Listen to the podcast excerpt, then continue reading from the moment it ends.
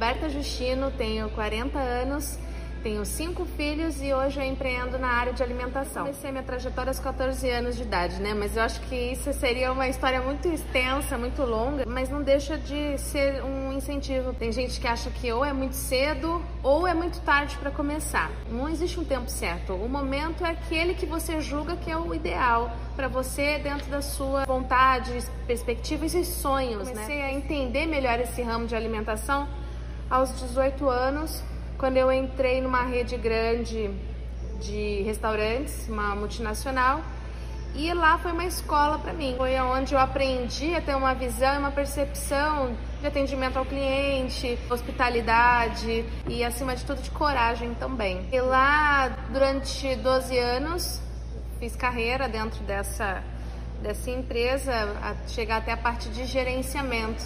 Chega um momento que você todo mundo busca e anseia um, dependendo da idade, inclusive, a gente anseia é, uma instabilidade profissional. A gente busca isso, né? A gente busca, é, fala assim, uma, uma é, se consolidar, ter uma carreira, ser uma, ter uma carreira promissora. Não foi diferente comigo também. Quando chega um determinado momento, é, aquela ânsia de aprender, quando você não consegue mais se articular ou colocar para fora suas ideias, suas perspectivas, você busca ou você estaciona ali ou você busca algo que te motive, que te inspire. E foi isso, foi aí nesse momento, aos 31 anos de idade, que eu precisei virar a chave. Ou eu dou um passo adiante, ou, ou eu fico né, na zona de conforto, ou então eu parto para é, buscar e realizar sonhos. O meu sonho, na verdade, que era montar um negócio. Você sentiu medo? Como que foi assim? O, como foram, quais foram os desafios do início do empreendedorismo para você? Olha, óbvio que se eu falar para você que qualquer, qualquer assunto, qualquer coisa que te tire da zona de conforto já gera um medo, seja para qualquer coisa, seja das mais simples até uma mudança, uma coisa simples, é uma mudança de corte de cabelo. Parece que é uma coisa simples, né? Mas nós, antes de dar esse passo, a gente pensa, reflete, vai buscar o profissional, vai estudar se ele é bom, enfim, gera muita expectativa em cima de um simples corte de cabelo. Imagina você vai montar um negócio. Se você está apta, capacitada, se você está pronta, se você tem essa coragem, dinheiro, vivência, tudo, tudo, tudo, tudo passa pela cabeça. Óbvio que eu tive bastante medo, Keino. Uhum. E outra coisa que foi importante também na sua carreira é que você participou da implantação do Italy aqui no Brasil. E aí nesse momento você já tinha o seu próprio negócio e paralelamente você foi trabalhar para uma outra empresa. Queria que você contasse como é que foi essa experiência. Vou falar um pouquinho sobre essa abertura do restaurante, do, do meu negócio próprio, porque o que, que acontece? Não, não basta somente ter coragem, eu acho que isso é um ponto importante, né? É, você tem que associar e aliar é, um, vários fatores aí, colocando como base sua experiência, dinheiro, porque você, você tem que investir no seu negócio e tem que ter conhecimento daquilo que você está fazendo. Eu não teria tido, talvez, a mesma coragem se eu não, te, não conhecesse nada. Ah, eu estou, eu, minha vivência foi no ramo de alimentação, se eu tivesse que abrir na área de estética, por exemplo, eu ia retardar um pouco esse processo até entender melhor como eu poderia é, abrir um negócio de uma forma mais eficaz. Então, com o ramo de alimentação foi a mesma coisa. Abrir um restaurante exigiu muita experiência, muita expertise ali, que é, e principalmente coisas que ao longo dessa abertura me, me tomaram, é, que, é, como que eu posso dizer, coisas que eu não conhecia, que eu não sabia, que eu tive que ir atrás, estudar. E olha, 12 anos eu já estava dentro desse, desse caminho. Olha quanta coisa ainda me faltou para poder abrir um negócio próprio. Mas foi enriquecedor. Não é que eu não apoio quem é, não tenha conhecimento é, abrir um negócio, não é isso. Mas eu acho que você tem que estudar muito antes, se preparar muito, porque os desafios eles vão vir. As dificuldades vão aparecer. A vontade de desistir vai ser enorme, vai ser quase 90%. Mas esses 10 você tem que se manter perseverante para poder tocar. Quando passou esse desafio de montar o um negócio, foi. A gente abriu o restaurante, foi estudo da marca, contratação, treinamento, é, participar de todos os os âmbitos, né, todos os campos de dentro de um restaurante, quando esse desafio acaba, você precisa buscar sonhos, né? Você vai buscando mais sonhos. Em uma viagem que eu fiz com meu esposo para Nova York, eu conheci o Italy. E o Italy, ele, ele é encantador, né? Ele trazia uma operação que para mim era diferente. Como eu tinha contato com uma operação americana, eu queria conhecer uma italiana, que por sinal tem muito a ver comigo. E quando eu é, vi o Italy em Nova York, eu me apaixonei. Quando eu soube que o Italy vinha para o Brasil, aí eu falei, não, eu preciso, eu preciso me aprofundar, preciso trazer esse conhecimento para para mim. E aí foi quando eu recebi um convite de uma grande amiga para fazer parte dessa abertura. Foi assim, foi um dos momentos mais fantásticos que eu participei na minha área profissional. Quando eu participei desse processo do, do Italy, eu percebi e me identifiquei muito com a cultura italiana porém eu não conhecia Itália. Olha que ironia, né? E foi engraçado porque eu recebi esse convite, foi bem em cima da hora, né? A equipe que ia fazer a abertura desse complexo participou de um treinamento ou na Itália ou no próprio Italy em Nova York. E eu cheguei assim, né, cereja do bolo, mas eu não vivenciei nenhuma experiência nessa viagem, não fiz uma imersão. Então eu, eu fui buscar conteúdo na internet porque eu queria fazer uma imersão de Italy, eu queria fazer uma imersão na cultura italiana. E aí foi quando eu fui estudar a Itália. Olha que engraçado, né? Até para você desenvolver um trabalho, é estudo, é estudo. E eu fui buscar conteúdo para a gente trazer isso para o treinamento, essa vivência, essa experiência. Aí eu falo que foi um ponto muito enriquecedor. Então eu descobri quanto eu era apaixonada pela Itália. Eu falei, como é que agora eu não vou conhecer a Itália? Impossível, eu tenho que e na primeira oportunidade que eu pude, que eu tirei de férias, eu fui com meu esposo e foi outra coisa muito interessante foi montar o próprio roteiro, né? Sentar lá na, na, no Google e traçar um roteirinho, estudar os, os lugares que a gente ia ficar, o tempo. Quando eu cheguei lá, lágrimas rolaram, porque eu descobri que como se eu já estivesse tido lá, né? Eu acho que todo mundo já teve esse déjà vu. Vai para algum lugar e você tem assim essa sensação de que você já esteve. É, foi essa impressão que eu tive quando eu cheguei na Itália. E foi é, mágico, engraçado que os italianos eles são super é, ao passo que são hospitaleiros, eles também são super é, diretos e são às vezes até passam até uma grosseria. Vivenciei várias situações engraçadas na Itália que eu fui chamada até de morta de fome, para você ter uma ideia. E, e até isso foi engraçado, isso não, não atrapalhou em nada a viagem. Vou, a gente, nós fizemos um, um tour pelo sul da Itália, 15 dias nós ficamos, descobrimos assim que a gente vai fazer, nós vamos fazer três, quatro viagens, a gente vai descobrir tudo sobre Itália. Apesar de ser pequena, né?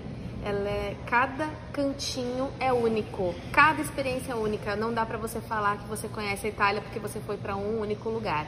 Você precisa ter essa experiência de ir e conhecer cada cantinho, cada lugarzinho, cada história, porque é, eu falo que a Itália é um museu a céu aberto. Você já voltou de lá? Com essa ideia, né? Exatamente. Então, nós conhecemos como turistas e o, o euro né, disparado, a gente, nós temos que fazer escolhas.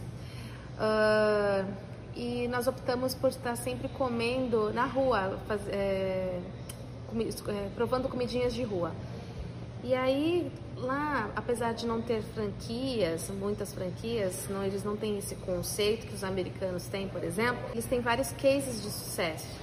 Talvez eles nem percebam isso, porque os negócios lá são sempre familiares, né? Foi do avô, que foi do bisavô, que foi para a mãe, para o pai e a família que toca assim há muito tempo e eles produzem tudo, né? Então tem a família que produz o azeite, tem aquela que produz o limoncello, tem aquela que produz o, o pesto, o pão, o vinho, então tudo gira em torno da família. Então a gente trouxe isso para o Brasil e foi quando que um pouquinho antes da pandemia a gente tinha esse projeto engavetado do La Casa, que era de comidinha rápida italiana, não um restaurante, mas que pudesse trazer focaccias, brusquetas, paninos, a própria ficazza, uh, pães de fermentação natural, trazer esse, jeito de comida natural, comida saudável para o Brasil e rápida, né? sem precisar que fosse um restaurante.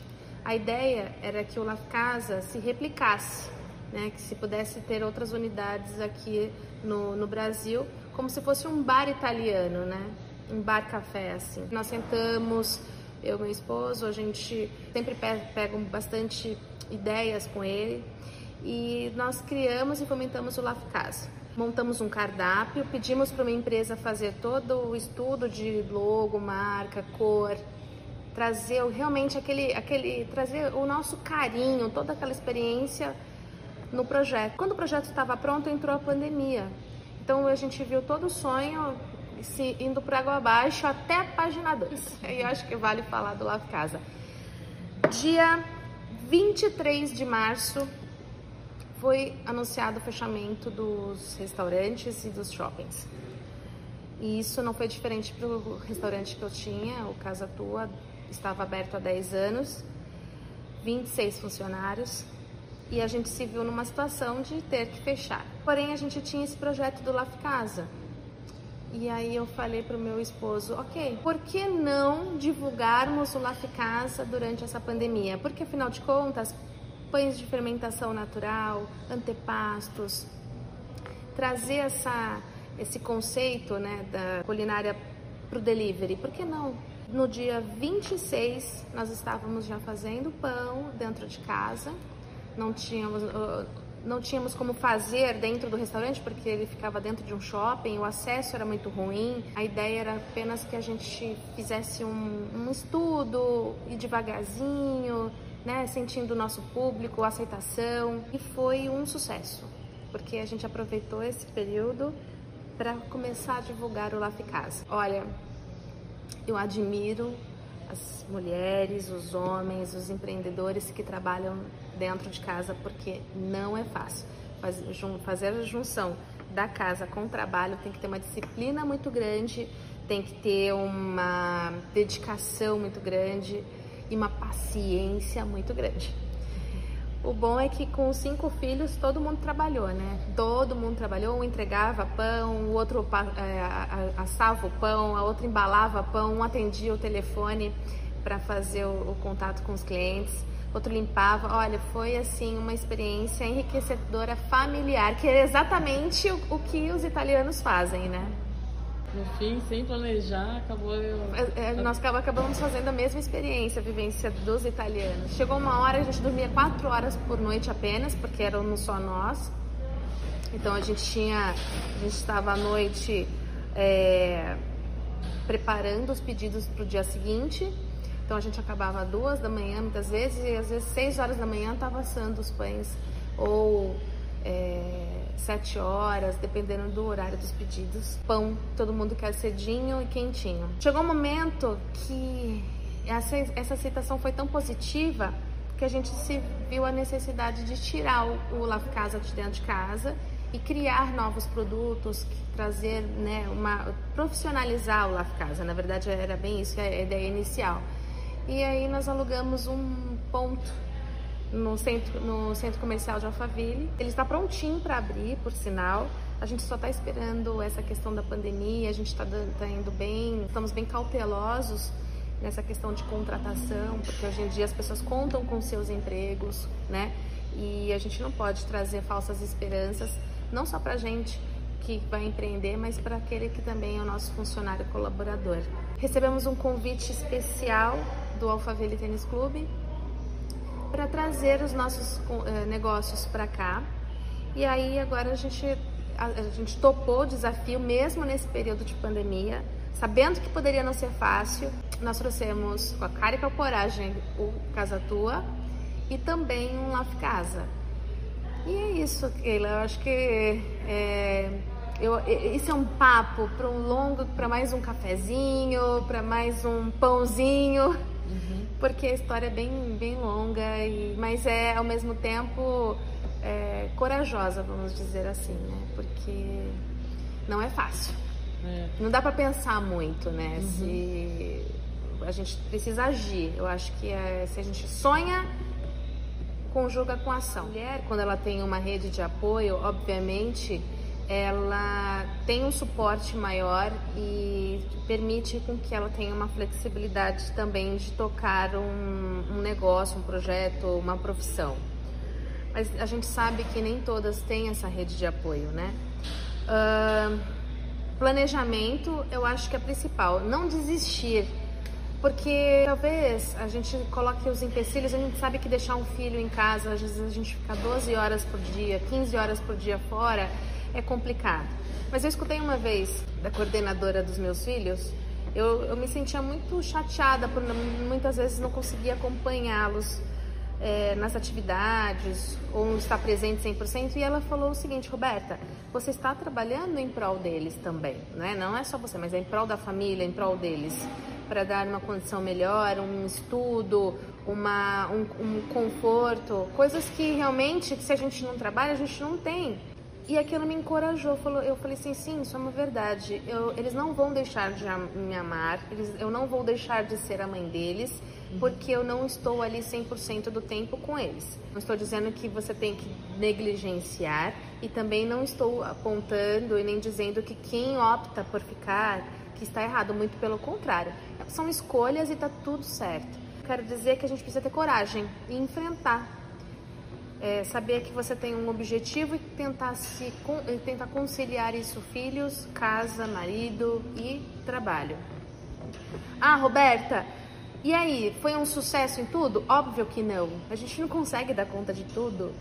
A gente não consegue ser 100% em tudo. Então tá certo, vamos lá. O que deu, o que funcionou, ótimo. O que não funcionou, serve de experiência para melhorar depois. E sem culpa, sem se culpar.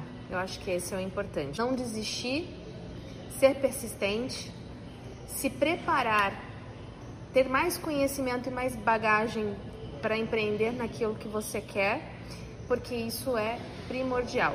Contar com a rede de apoio, se você não tem, criar uma.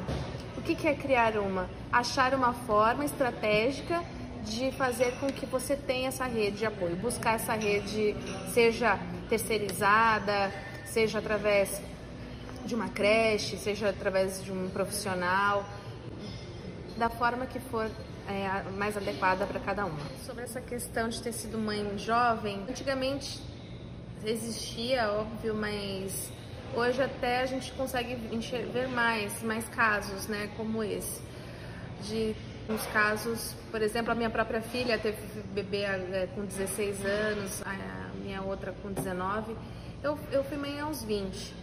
E eu achava que eu já, pela, naquela época que eu já estava muito velha, que eu, que, eu, que eu tinha que fazer, constituir uma família rapidamente, eu fui muito precoce nessa tomada de decisão. Mas tudo bem. Como diz, o universo funciona no mais perfeito sincronismo, né? Então era para ser dessa forma. Eu trabalhei até o final, né? E dois anos depois eu me vi grávida do segundo filho.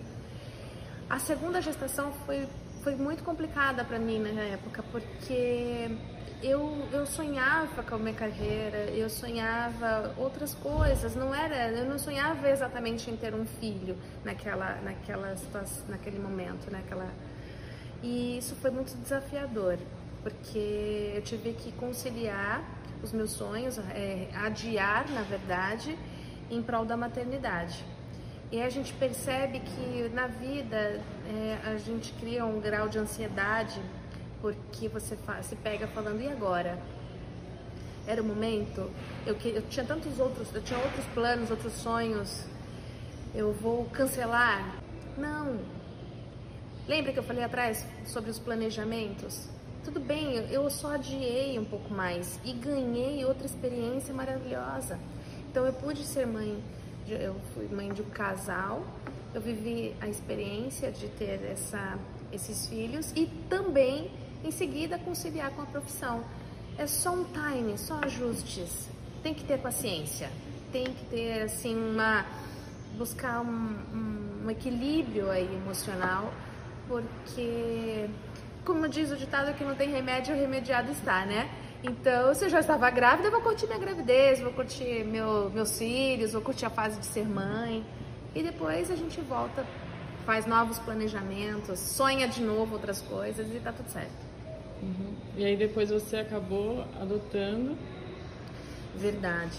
Conta pra gente como foi, o que motivou você e o seu esposo a adotar. Tá. É, eu acho que é válido falar que meu primeiro casamento eu, eu casei bem nova, né? Bem, bem jovem. E óbvio que dois jovens a probabilidade de dar errado é muito grande, né? Mas ainda assim deu certo sete anos.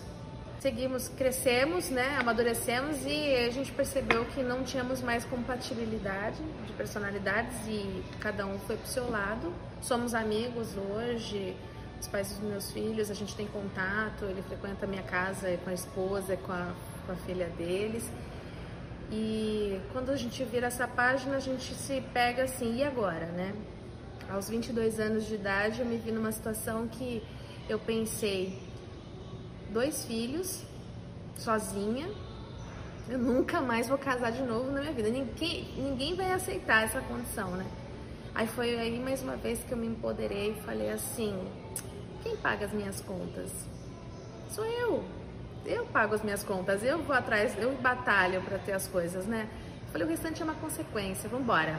E aí, um ano e meio depois, eu, comecei a namorar um colega de trabalho e a pessoa mais importante da minha vida hoje, depois, óbvio, dos meus filhos e de mim, né? Mas é o meu parceiro de vida. Então, ele acabou adotando os meus dois filhos e eu a filha dele, né? Do primeiro relacionamento. Então, a, aí já tínhamos três, se você for fazer a conta, três filhos. Como a gente já tinha vivenciado essa experiência de sermos pais com filhos biológicos, nós também éramos engajados em ações sociais. Conhecemos um abrigo no qual a gente era voluntário e lá a gente se apaixonou pelas crianças, todas, né? Se deixasse, a gente naquela época tinha trazido todas para casa. Mas a gente é, abriu a oportunidade tanto para nós, para nossa vida, como para a vida de um casal de irmãos, o Dani, na época ele tinha um ano e meio, e a Raquel tinha seis anos. E a gente começou a se aproximar mais, a ter mais contato e pedimos para assistente social que se a gente poderia, esboçamos para ela a vontade de sermos pais dessas crianças. Foi aí que começou, é, isso a gente está falando de seis meses depois que eu casei, tá? A gente namorou três anos, nós casamos seis meses depois, nós adotamos o Dani e a Raquel. Então o João adotou quatro filhos. eu falo, gente, que doideira maluca, né? Por isso que eu falo, não dá pra pensar não. A gente tem que sonhar e agir, porque senão a gente não faz. E aí, eles estão hoje, hoje Raquel tem 18 anos, o Dani tem 15. E a nossa família, assim, é incrível. É, é, é uma diversidade incrível, cada um tem sua personalidade. As meninas agora crescidas já são mães, então eu já sou avó. É, e é uma experiência que cada, cada experiência, cada vivência é única, né? Esse caos criativo que aparece na nossa vida, a gente não pode reclamar, a gente tem que agradecer, porque é uma experiência, uma vivência nova, diferente. Você é uma mulher que vai muito para ação, né, Rô? Sim. Eu achei muito legal essa parte que você falou, que tem que sonhar e tem que agir. É. Acho que é uma característica importante, então, para o empreendedorismo, para quem sonha ser mãe também. Você concorda? Gente, nós precisamos em algum momento identificar o que é, é sonhar e ação, é, igual ação, mas também a gente precisa entender que a nossa ação ela não pode ser vir de impulso de ansiedade, né? Porque às vezes as pessoas ansiosas elas tendem a atropelar os processos, porque elas querem ver o resultado final. Mas todo sonho ele tem um percurso. Esse percurso que a gente não pode querer antecipar. Essa parte é extremamente importante para o pro enriquecimento de conteúdo, de, de experiência, vivência e até para uma estratégia se você tiver que mudar ali é, o rumo da sua história. Às vezes você quer tanto uma coisa, você fala, caramba, mas dá pra gente fazer de outra forma, tem algo melhor inclusive. Então você tem que estar sempre adaptado pronto para uma mudança aí no meio desse caminho. Então essa ação é, é, é se conhecer, saber exatamente o que você quer é importante para você diferenciar o que é uma ação de uma ansiedade. Bem bom, eu gostei. agora fala assim com o trabalho que você tem, com os filhos, agora os netos, tal, você consegue separar um tempinho para você cuidar de você? Keila, se eu disser para você que nesse exato momento eu tenho esse tempo, eu vou estar mentindo. Eu tenho sim, para algumas coisas pontuais. Eu não abro mão de fazer minha unha, não abro mão de fazer algum procedimento estético que eu preciso, porque eu gosto disso, eu sou uma pessoa vaidosa. Mas se eu disser que eu, que eu estou nessa fase que, que eu gostaria de fazer 100% o que eu gostaria, não. Por quê? Uma coisa que eu não falei, sonhar dói. Por que dói? Porque exige de você. Esse percurso, ele não é Alice no País das Maravilhas. Ele, esse percurso, ele exige de você renúncias. Então eu preciso renunciar muitas vezes o meu contato com os meus netos, que eu amo. Eu renuncio muitas vezes o contato com os meus amigos, que eu amo. Eu renuncio muitas vezes é, viagens, que eu amo, para estar tá desenvolvendo o quê? Para estar tá focada e desenvolvendo algo que eu gostaria, algo que eu sonhei.